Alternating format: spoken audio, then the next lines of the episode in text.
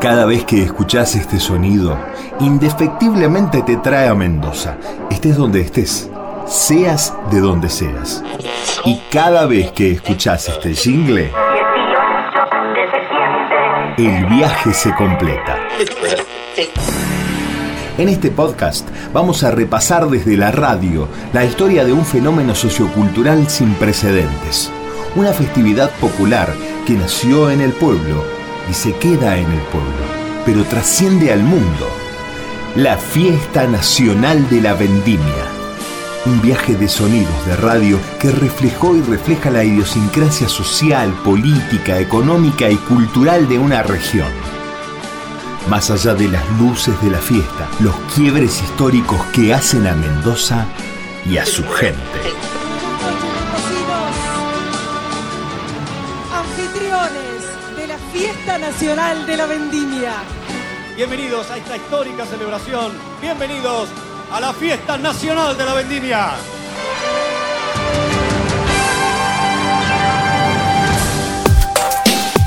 LB10 Podcast. Capítulo 5. Vivir vendimia desde adentro.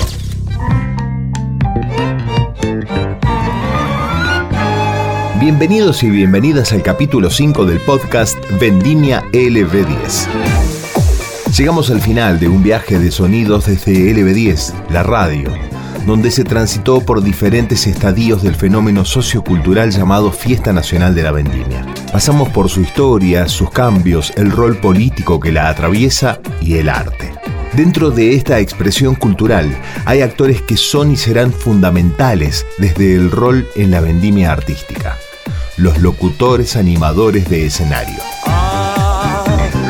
Para un comunicador de Mendoza, el escenario del teatro griego Frank Romero Day es un desafío enorme, pero también un momento que marca a fuego su carrera profesional. Los locutores de la Fiesta Nacional de la Vendimia. Así los conocemos. Pero ¿qué hay detrás de su historia? ¿Qué experiencia de la vendimia de los viñedos y la producción los acompañan? Rescatamos a dos de las voces que desde mediados de la década del 90 nos trasladan al escenario de la fiesta. Dos de esas voces que indudablemente hablan de vendimia. Podcast. Podcast. LB10. Bienvenidos a la fiesta nacional de la vendimia Mendoza al mundo por los caminos del vino. A partir de este instante estamos transmitiendo para todo el país desde la Quiaca a la Antártida y a los países del Mercosur, Latinoamérica y el mundo por ATC y todos los medios nacionales y provinciales. Celia Astargo y Sergio Coco Gras en la Fiesta Nacional de la Vendimia 1998 por los Caminos del Vino. Y la pregunta es, para un profesional de la voz, ¿Qué es el escenario de la Fiesta Nacional de la Vendimia? En, mi caso particular es un, es un lugar que ha sido eh, una contradicción permanente. De la, de la primera vendimia cargada de, nervios y de incógnitas y de no saber eh, qué hacer y de ir además eh, sin un trabajo previo, de que nos dijeran, bueno, hay que hacer la animación, vayan, salgan y hagan lo que puedan, no lo dijeron, pero lo daban a entender a mediados de la década del 90. En lo particular he pasado por muchas situaciones. Siempre me ha gustado mucho estar en Vendimia y, el momento de salir al escenario genera una adrenalina preciosa porque es una adrenalina que, te hace sentir bien. Eh, sabes que es un escenario cómodo para trabajar en general porque hay muy buena predisposición no te digo que es fácil trabajar, pero sí tenés ya un, aspecto muy ganado que es la predisposición de, la gente a estar bien. Tenés que hacer muy mal tu trabajo para que suceda eh, lo contrario, la, la reacción de la gente sea mala. Pero también a mí me ha pasado de tener que estar sobre el escenario en, la noche del motín vendimial, por ejemplo, de tener que dejar mi trabajo en el noticiero para ir a la fiesta. Y cuando me, paraba me paré en ese lugar, pensar que yo no podía estar ajena a lo que estaba pasando, ¿viste? No era una burbuja la fiesta nacional de la vendimia. Entonces, en mi caso particular, yo hice referencia a que Mendoza estaba pasando por este momento, pero bueno, esta era nuestra fiesta y, la, llevábamos adelante. Y, me ha pasado también con la, época que llegábamos a Vendimia, los cosechadores no sabían a cuánto tenían que, cobrar el tacho de uva. Eh, entonces, no ha sido, eh, desde ese punto de vista personal, fácil encarar el, escenario, porque siempre he tenido la contradicción de, está bien, es una fiesta, turísticamente es lo más importante que nos pasa en la provincia de Mendoza, y yo he dejado de lado el romanticismo de la fiesta de los trabajadores, porque todos sabemos que eso no es así, es una fiesta que está pensada para que vengan los turistas y es un producto comercial de la provincia de Mendoza. Pero a la vez tampoco podés dejar de lado lo que la realidad, ¿no? El entorno, lo que sucede. Que para mí es por eso digo que para mí ha sido siempre un lugar de contradicciones al punto de que en algún año decidí no estar. Eh, este, esto es lo que me ha pasado a mí con el escenario. Más allá de que cuando estoy me gusta y lo disfruto. Lo disfruto mucho, eh, a pesar de hacerme todas estas, estas preguntas. Y esta contradicción de la que habla Celia Astargo atravesó su carrera periodística el día del motín en la cárcel provincial del año 2000, del cual hemos hablado en podcast anteriores. Y la realidad de los trabajadores de la vid. Escucha esta anécdota. Acabas de tocar tal vez dos puntos eh, centrales, fundamentales. Uno de ellos fue el motín vendimial. En ese momento vos estabas en Canal 9. ¿Ese día en algún momento dijiste no voy a la vendimia? Sí, sí, lo pensé, lo pensé. Pues yo estaba conduciendo el noticiero. Estábamos, en realidad, veníamos de horas ininterrumpidas desde el día anterior, la Vía Blanca, haciendo transmisiones. Habíamos hecho un relevamiento y como yo tenía, estaba comprometida a hacer la locución de la fiesta, mi reemplazo tenía que llegar para que yo me pudiera ir de allí al teatro griego. Me pasaron a buscar con la ropa, me peiné como pude, hice las cosas como pude, porque además tampoco tomé la decisión de tomarme el tiempo que las mujeres generalmente requerimos para estar listas para el teatro griego, que es ir en la mañana a la peluquería, digo, hacer un montón de cosas. No lo hice. Y en algún momento sí pensé en no ir. Dije, y cuando estaba en el teatro griego me paré allí y dije, ¿qué estoy haciendo acá? Eso me pasó esa noche. Eh, fui porque tenía un compromiso. Estaba comprometida con no solamente con quienes me habían contratado, que era el gobierno de turno de Roberto Iglesias, sino además con mis compañeros de escenario. Bueno, hoy mi mirada es, periodística. No tengo una relación directa. Sí la experiencia de mi mamá, por ejemplo, de mis abuelos, de mis tíos que fueron contratistas y que trabajaron siempre fincas que no eran propias, además, eran ajenas. La experiencia de mi mamá de haber cosechado durante muchísimos años Em, y que hoy ella lo, cuente con... Mi mamá lo cuenta desde un lugar muy romántico. Eran épocas en donde cobraban muy bien, en donde existía el, asado de fin de cosecha, eh, y cuenta un montón de anécdotas de ese momento. Ese lugar lo tengo desde, en tercera persona, digamos, no en primera. Pero hoy mi acercamiento es periodístico es eh, estar trabajando en la radio y saber que hay un conflicto por el precio de la uva, que hay un conflicto por el tacho de uva, que hay un conflicto porque a los cosechadores los tienen que trasladar no en cajas de camiones, sino en mejor situación. Esto es lo que me acerca hoy a, esa vendimia, ¿no? A la vendimia práctica, a la vendimia de las fincas, a la, cosecha y a, a la producción vitivinícola. Escuchamos a Celia Astargo. Pero ¿qué pasa con Coco Gras? a la hora de mirar hacia atrás, a la vendimia de la fiesta, ¿se la ama? A mí me parece como increíble el camino transitado. Si lo miro completito y hacia atrás, recuerdo año 89 cuando me tocó grabar el off de, del espectáculo central de la vendimia, era la voz del vino que contaba eh, era un bellísimo texto poético de Vilma Vega, que pasaba con el vino en estos tiempos de, cosecha. Después en el 90 hice la repetición de la mano de Raúl Marín. La verdad, yo no era un tipo conocido, no, no me sentía para nada popular, había trabajado solamente en televisión por cable, había hecho muy poco en la radio. Cuando avancé hacia el escenario, llegué al micrófono y saludé, tras la presentación de Raúl, una ovación generalizada. Yo, ¿qué pasó acá? Yo no entendía bien qué pasaba. Y al año siguiente ya eh, debuté, digamos, en esto del contar votos o cantar votos. Y después, bueno, fueron muchas noches, veintitantas, de hacer el, acto central. Cuando, cuando, miro hacia atrás y veo todo ese camino recorrido, realmente no lo puedo creer, porque yo miraba con asombro y con admiración profunda a las mujeres y hombres que se ponían eh, ahí en el, en el rol, en el papel de locutores conductores, y después estaba yo, o estuve yo, y fue un año y otro y otro, eh, qué sé yo, se, se, va dando, ¿no? Como un largo entretenimiento vendimial y como una larga caricia al alma, seguro, seguro. Desde lo personal, ¿vos sentís que ese día encontraste un lugar en tu carrera? Sí, definitivamente. Poner en palabras el, el sentir más profundo del ser mendocino y del estar sumado a la cultura, al folclore del lugar, a los rasgos identitarios del lugar, sí, definitivamente ayudó a que yo entendiera por dónde iba mi, mi carrera profesional y mi, y mi labor. Sí, sí. ¿Siempre amaste vendimia?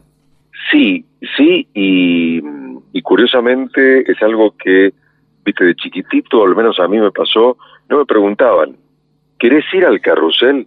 ¿Querés que veamos la vendimia por la tele y contemos los votos? No, era parte del plan, era, era una cosa no que se imponía, sino que ya estaba sugerida como parte del ritual por estos días en que se festeja la vendimia en Mendoza. Eso te hacía amarla, claro, quererla, conocerla.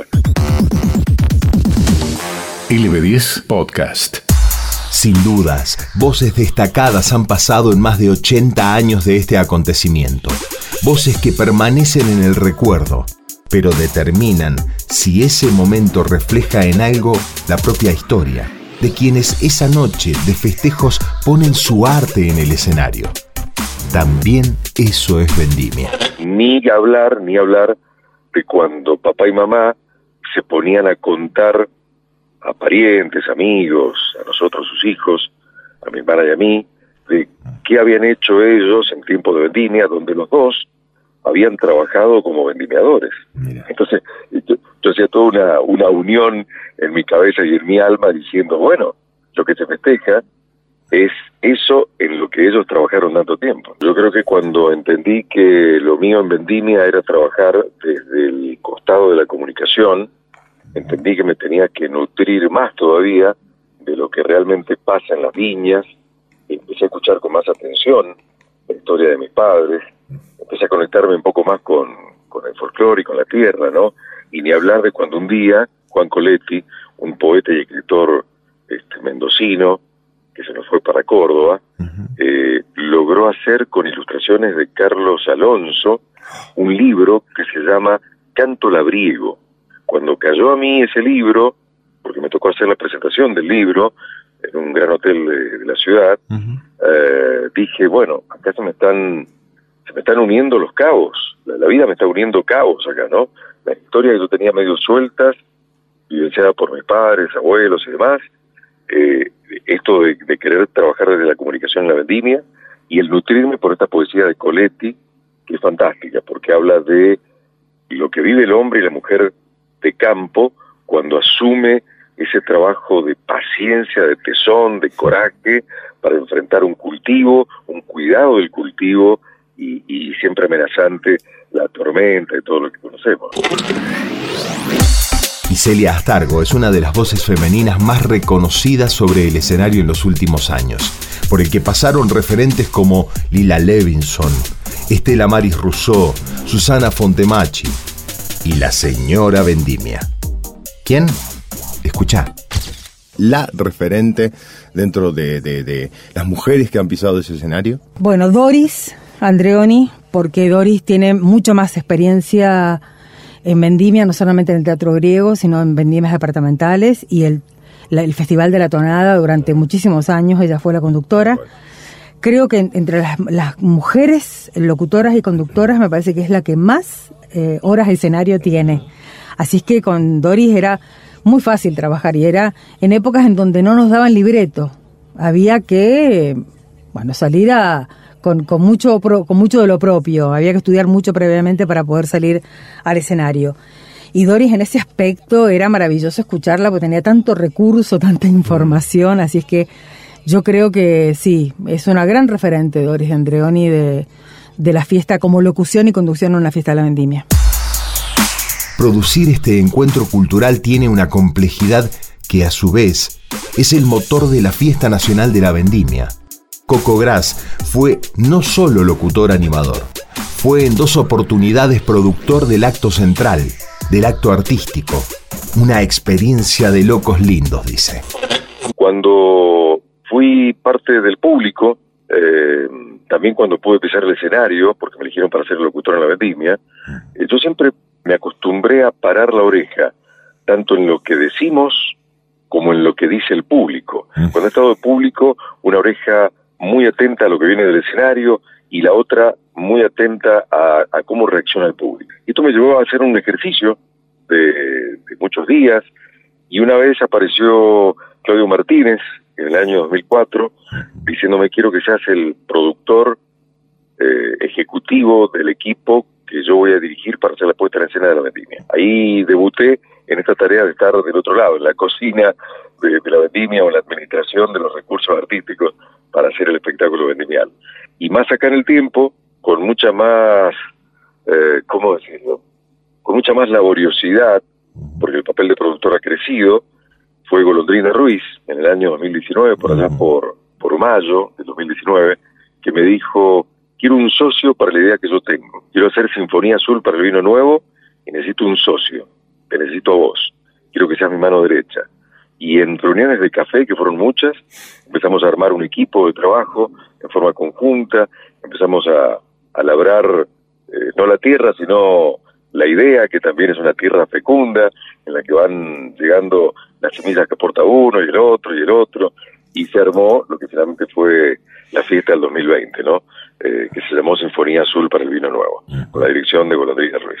Eh, donde ahí, bueno, como productor ejecutivo, pude vivenciar muy fuerte de nuevo, pero con mucha más enjundia que antes, eh, todo lo que significa realmente trabajar cada uno de esos lenguajes que sumados hacen a un lenguaje único que tiene nuestra nuestra vendimia o nuestro modo de festejar la vendimia. Tenés una mirada artística, indefectiblemente la conoces, sos parte.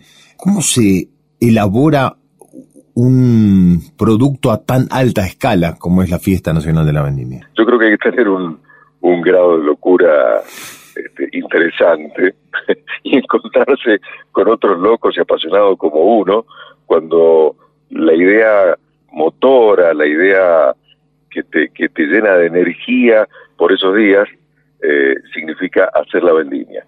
Y digo esto porque es realmente una empresa monumental, eh, con poco tiempo, donde se cuida mucho eh, el, recurso a usar, el presupuesto también, y donde se te da permiso para volar, aunque después la realidad te baje un poco a, a la tierra prontamente en qué cosas sí y qué cosas no pero es fantástico, es una experiencia de muchísimo trabajo, muchísimo esfuerzo, pero vuelvo a decir, de, muchísima locura, esa locura linda que te invita a ser creativo todo el tiempo y buscarle una, una hermosa salida a eso que en el papel pinta muy bien y que después en el escenario eh, también tiene que pintar bien y, y, convencer y emocionar y llevarte de la mano para, para poder entender por dónde va lo que quisiste contar.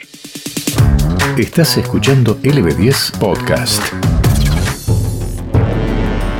Y entre las mujeres que más conocen y saben de la historia de la Fiesta Nacional de la Vendimia está la locutora y oyente de este registro, Gloria Braschi, quien por años cubrió el acontecimiento. Desde ese lugar nos aportó que sí hubo un hecho histórico que llevó a la tercera suspensión de la Fiesta Nacional suspendidas como contamos en 1959 por la epidemia de poliomielitis en el país y en 1985 por el sismo de enero de ese año, sobre el cual ya hemos hablado en capítulos anteriores. La convulsión nacional tras el golpe de Estado de 1955 que derrocó a Perón conocido bajo el nombre de Revolución Libertadora, ocurrido el 16 de septiembre de 1955, generaron en marzo de 1956 otra suspensión por el enrarecido ambiente social. Todo esto bajo la intervención federal de facto en el gobierno mendocino de Roberto Nazar y luego de Héctor Ladvocat. Por ello, Nelly Darrotti, coronada reina en 1955, continuó con el reinado en 1956. Esto es LB10 Podcast. Podcast. Si tiene algún problema, se vuelve por donde vino. Vamos, a mover las manos, a trabajar. Dale, dale, dale, a trabajar. Estamos todo el día trabajando. Questo non è lav- lavoro. Questo è esplotazione. Prefiere estar en guerra. Al menos Mansilla permite trabajar su tierra. Sea agradecido, hombre. Che dice? Sua terra. Cosa fa Mansilla per sua terra? La terra è di chi lavora. Se, se uno lavora di maniera libera la terra, terra è di uno, se no è explotazione. Como contamos, el año 2020, marcado por la pandemia de coronavirus, también modificó los planes. La fiesta tuvo una edición especial, un audiovisual en marzo de 2021. Pero además dejó a fines de febrero de 2021 una tristeza inmensa en Mendoza. La partida de la llamada por sus pares Reina de Reinas, Josefina Di Pietro reina de la vendimia en 1946, dueña de una porción de la historia de Mendoza, quien por ejemplo donara las partituras originales del canto a Mendoza, canción de vendimia, y de un compromiso infinito por el acontecimiento sociocultural que se celebra cada año. Josefina Di Pietro contaba y recordaba aquel marzo de 1946 las comisiones no hablaban con las reinas, con, las que querían que fueran reinas, hablaban con los padres. Entonces en la acera eh, estaba la sociedad italiana, donde mi papá concurría. Eh, ellos le pidieron que me presentara, eh, que iba a haber un baile y entonces ahí con unas candidatas iba a elegir la reina que después iba a competir para reinas de la acera. Y bueno, yo creo que éramos cinco en ese club y salí electa en ese club. Cuando era el momento de la votación, por lo menos yo no me daba cuenta de los votos, pero yo veía que las, las gorras blancas de los cadetes las tiraban para arriba, que era cada vez que era un voto para mí. Y luego vi que la prensa se acercaba más frente mío. Así al final eh, fui electa reina nacional y la que salió segundo, porque no existía la virreina, fue la representante de San Rafael. La reina de reinas y su experiencia con el presidente y la primera dama en aquel momento, Perón y Evita, y esa anécdota inolvidable. Y el recuerdo más fuerte que tengo es haber conocido al general Perón. Era muy, muy emocionante verlo, el trato que te daba, cómo te trataba. No te, trata, no te tuteaba, no se usaba, él me trataba de usted y me dijo, siéntese en el sillón de Rivadavia. Quizás sea la única vez que tenga la oportunidad. Así que me senté en el sillón de Rivadavia. Después llegó Evita, charlamos y me dijo que me ofrecía cuando terminara mi reinado eh, que yo viajara a Buenos Aires para hacer una carrera cinematográfica y ella me iba a estar siempre a mi lado. Pero ¿quién fue Josefina Di Pietro para sus pares, para sus amigas, para quienes compartieron con ella horas de trabajo en la formación de candidatas a Reina Nacional? Josefina Di Pietro, la amiga, la amiga entrañable, aquella con la que a pesar de la diferencia de edad, este, nos sentimos inmediatamente identificadas.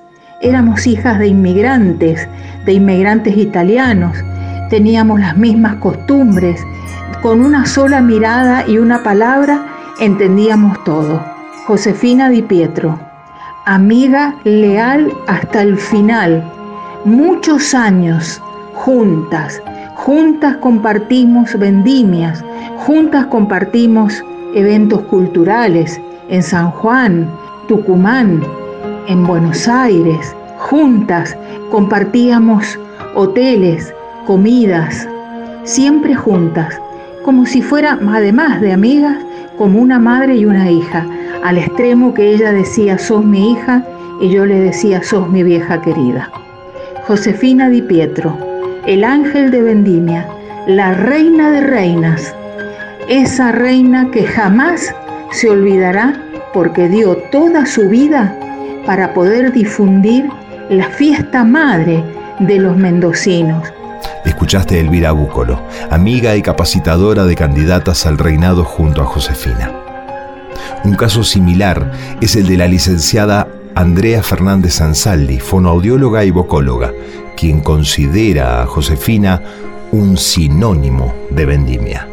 Conocí a Josefina en el 2005, cuando comencé como fonoaudióloga en la capacitación de las reinas.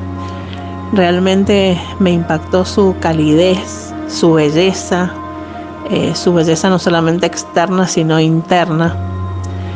Eh, esa calidez que la caracterizaba, siempre apoyándome en todos los proyectos que, iniciaba, preocupada y ocupada porque a las chicas eh, se les diera absolutamente todo lo que necesitaban, siempre presente, junto con Elvira Búcolo, eran un dúo invencible realmente. Eh, me deja en el corazón el cariño. para mí, Josefina, es sinónimo de vendimia, entregó su vida a vendimia. Ella para mí es, es eh, la reina de la vendimia y realmente la voy a llevar siempre en mi corazón, agradeciéndole eh, siempre, siempre el cariño y el respeto por sobre todo que, que me tuvo desde el día que, que la conocí. Y María Paula García, reina de mandato cumplido 2007, quien asegura que Josefina Di Pietro es vendimia, una mujer que hizo camino y dejó una huella. Josefina Di Pietro es mujer, mujer mendocina, madre, esposa, abuela, una mujer que nos enseñó a amar la vendimia con convicción, con pasión, respetando la historia en sí misma. Josefina es la historia viva a través de sus palabras y de tantas cosas compartidas. Es la historia de la vendimia. Josefina es vendimia. Es la representación de una mujer que supo hacer camino y que supo dejar huellas. Josefina es sin dudas una reina nacional de la vendimia que está presente año a año en la historia de nuestro pueblo contada a través de una multiplicidad de espacios que nos invitan a creer y a crecer junto a la historia de Mendoza. LB10. LB10 Podcast. Durante los cinco capítulos de este podcast desde LB10, ha sido el eje central del hecho llamado Fiesta Nacional de la Vendimia. Las voces que fueron dejando su mirada, sus pareceres, sus anécdotas, sus pormenores desde el lugar que les tocó y les toca cubrir. Y sobre todo, el sentir por un acontecimiento que identifica a Mendoza en el mundo. ¿Qué significa vendimia para cada una y cada uno de los entrevistados? Vendimia es, vendimia es todo. Es el poder el poder devolverte, amigo, lo que me estás dando en este momento. Por ejemplo, la, la, oportunidad de hablarle a, toda tu gente, a toda mi gente, a toda nuestra gente. Es decirles eh, gracias por darme la oportunidad de llegar a ustedes. Gracias por, por haberme cobijado. Gracias por haberme dado tanto trabajo y haberme dicho, bueno, de esto vas a vivir y de nada más, te conformás. Y dije, sí, ok. ¿Y, ¿Y cuántos? ¿Cuántos podemos tener ese privilegio de hacer, de trabajar en lo que realmente nos gusta? Para Elvira Búcolo, ¿qué significa la vendimia? Decir vendimia es decir Mendoza. Para el bicentenario de la Revolución de Mayo, estamos hablando del 2010, tuve el honor de poder desfilar en, la provincia, de, en Buenos Aires, el gran desfile que se hizo, y puedo decir que mm, cuando veían nuestro cartel que decía Mendoza, eh, toda la gente que estaba a orillas eh, de ese desfile eh, leían Mendoza y decían vino, decían vendimia. Por tanto, es lo que nosotros representamos ante el país y ante el mundo. Para mí la vendimia es una necesidad artística que todavía no está completada, que a partir de, de todos los años no produce una sorpresa. Sabemos que es un mega espectáculo donde se reúnen muchos artistas y plantean un mega espectáculo que por momentos llega desde lo dramatúrgico, por momentos no, por momentos la vendimia es algo vacío y, espectacular y se queda en eso, en eso, en eso conformista de lo espectacular. Vendimia como, como reina es poder representar a la provincia, o sea, tener esta oportunidad, ¿no? De poder representar a la provincia un montón de cosas, este, poder transmitirle a las personas lo que tenemos en la provincia, poder este, mostrar los paisajes, no solo los productos, sino que mostrar un poco lo que es Mendoza. Para mí, Vendimia es una inspiración enorme. Yo nací en Mendoza y me crié viendo vendimias. Creo que para mí ha sido una inspiración muy grande desde niño. Creo que gracias a Vendimia comencé con el arte. Creo que todos los mendocinos tenemos como un empujoncito hacia el arte por, por las vendimias. La vendimia es algo que nos identifica. La vendimia es eh, el, regocijo de, sabernos hacedores, hacedores de la tierra y del vino nuevo para aquellos que se dedican realmente al agro, al campo, al cultivo, a los frutos y el regocijo de los hacedores culturales que de cualquier otro punto de vista y de cualquier expresión eh, artística y, en algunos casos artesanal, eh, también suman ese grito que nos sale desde, desde las tripas cuando decimos salud, ¿no? Ahí estamos todos. Realmente este año la palabra vendimia ha significado muchos cambios, ha significado mucho conocimiento y sin dudas también mucha emoción eh, yo fui artista en muchas vendimias, y, pero vivirlo como reina en el Frank Romero Day fue distinto, fue hermoso y también me provocó muchos sentimientos lindos, así que ojalá que en 2022 podamos volver a sentir ese, ese fervor y esa unión en el Frank Romero Day. Para mí vendimia no tiene que ver con un espectáculo, sino que tiene que ver con la identidad cultural, porque el espectáculo de Vendimia está concebido como un, no, se inició así, pero sí hoy funciona así, está concebido como un producto industrial de la industria cultural para mm, embelezar a los turistas y a, los mendocinos que, que sienten a la vendimia como un, como un elemento importante de la identidad cultural.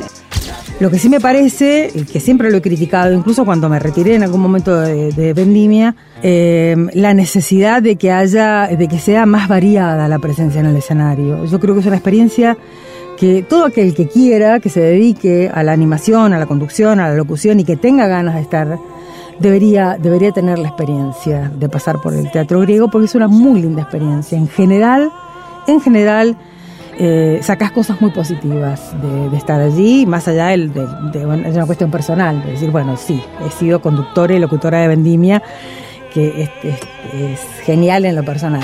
La fiesta nacional de la vendimia es para los mendocinos una expresión cultural que se ha transformado eh, también en un hecho turístico, en un hecho que nos muestra al mundo tal como somos.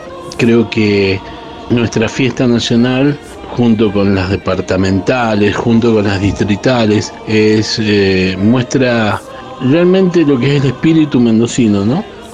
Para mí Vendimia es pasión por el trabajo y es tradición. Siempre va a ser así. Por más que el tiempo, viste, que, las épocas se modernicen, que, que vengan un montón de cosas, pero para mí sí, la vendimia es tradición, es respeto por el trabajo de quienes están cosechando y es pasión. Y no, puedes estar en, en vendimia si no amas y no tenés pasión por eso. Para mí la palabra vendimia eh, significa el trabajo y el esfuerzo y la fiesta que se hacen los trabajadores mientras lo hacen, aún siendo explotados, nunca bien pagos, sacrificados pero eh, el hecho de, cosechar lo que se sembró, de, tener el fruto de lo que se cultivó, es, es una gran cosa para el ser humano, me imagino yo. Es en realidad un género para seguir sosteniendo porque evidentemente es, es un festejo, es, es algo simbólico, es, es la, la simbólica de, de quiénes somos. Y hasta aquí llegamos. Solo agradecer a ustedes por sus aportes, por estar ahí, escuchando, comentando y compartiendo este podcast que transitó por la vendimia desde los 90 años de LB10, Radio de Cuyo. ¿Quiénes lo hicimos? Podcast Vendimia LB10. Producción de LB10 Radio de Cuyo. Idea y coordinación general Gustavo Bastías. Voz y guion Diego Puebla. Edición y masterización Pablo Canzonieri, Rodrigo Valdés. Entrevistas. Elvira Búcolo, profesora de Historia Mendocina. Mónica Borré, locutora, narradora, periodista de cultura. Rafael Rodríguez, locutor, actor, narrador. Jorge Fernández Rojas, periodista de política e investigación. Adrián Sorrentino, actor, docente. Patricia Slukic, periodista de cultura, docente. Rubén González Mayo, dramaturgo, director de teatro. Walter Gasso, periodista de cultura, docente. Licenciada Andrea Fernández Ansaldi, fonoaudióloga, vocóloga, capacitadora. María Virginia Mellado, doctora en Historia y licenciada en Sociología e integrante de INSIUSA, CONICET. Mónica Rosana Tous, virreina de la Vendimia en 1984 y reina en 1985. Mayra Tous, reina de la Vendimia 2020 y 2021. María Paula García, reina de la Vendimia 2007. Celia Astargo, locutora, periodista. Sergio Coco Gras, locutor, productor artístico. Agradecimientos a Federico Acosta, Hugo Molina, María de los Ángeles Villar, equipo Pedal a Pedal de Ciclismo LB10, Archivo General de la Provincia de Mendoza, Archivo de Canal 9 Mendoza, Instituto de Ciencias Humanas, Sociales y Ambientales del CONICET, Ministerio de Cultura y Turismo de Mendoza, sección audiovisual.